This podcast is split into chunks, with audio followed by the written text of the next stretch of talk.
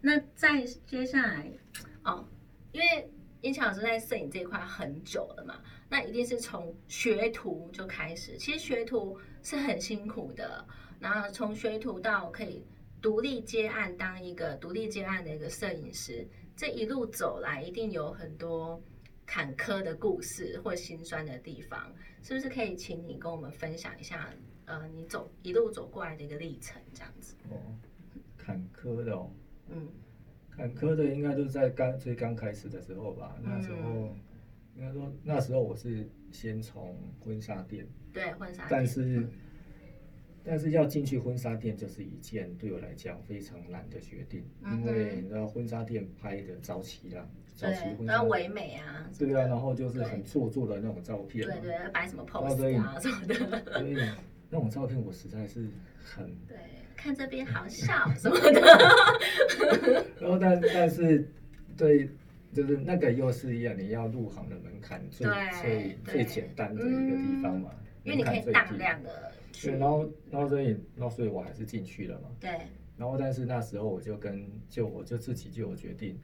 就是我没有要在那边升上摄影师。对，OK，就是我只要学习一些最基本的一些最基础的一些东西，因为在那是之前我也我已经自己就是业余拍照，大概拍了嗯两三年左右吧。 OK OK，但是因为都是自学，对我对从来没有对，去上，那时候也没有什么课可以上的、嗯然后，所以我想去学习一些比较扎实的一些基础的东西。嗯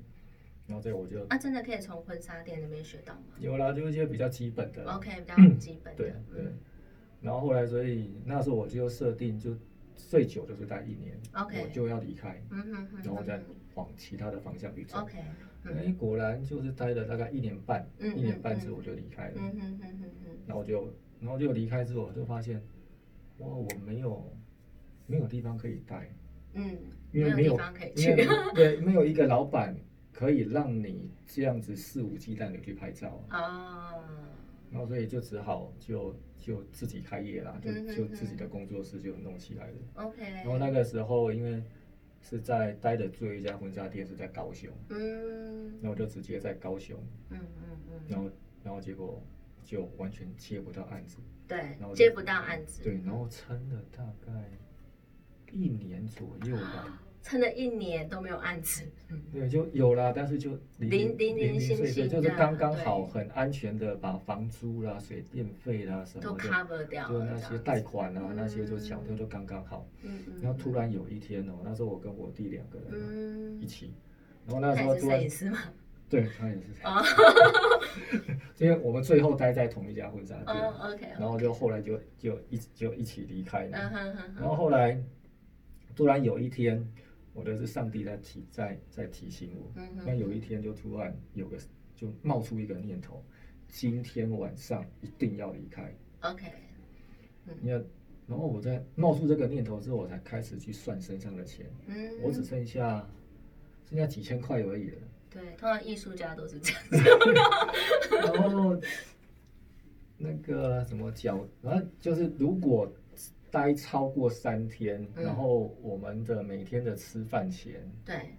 然后就会很拮据，对，这样然后缴掉那些后面应该要缴的东西。嗯如果待超过三天，嗯我们会连回家的油钱都没有。 ，OK，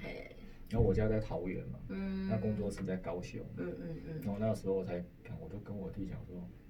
就是打包今天晚上回家，嗯现在，嗯然后就赶快全部东西打包，然后车子塞不下的就就就用寄的，嗯，就用寄寄那个对寄包裹对这样寄包裹的。嗯嗯然后我们就连夜连夜开回家。嗯回到家之后，果然嗯，身上我口袋掏出来，就回家那个扣掉加油钱，对然对，后那时候是回数票嘛，是是买那是，个回数对票嘛，对，然后这回样到比较省。 对，然后回到家之后嗯就剩下三百块，嗯哼，嗯，对，然后那那就是就是那一次是非常非常惊险，对，不过还是撑下来了，对对嗯对，然后那次就是人家讲说大难不死。必有后。必有后福。然后果然回来桃园之后嗯，那那时候为为为什么在在高雄会这么惨？因为我们从嗯一开始我们就是从网络经营，对对，然后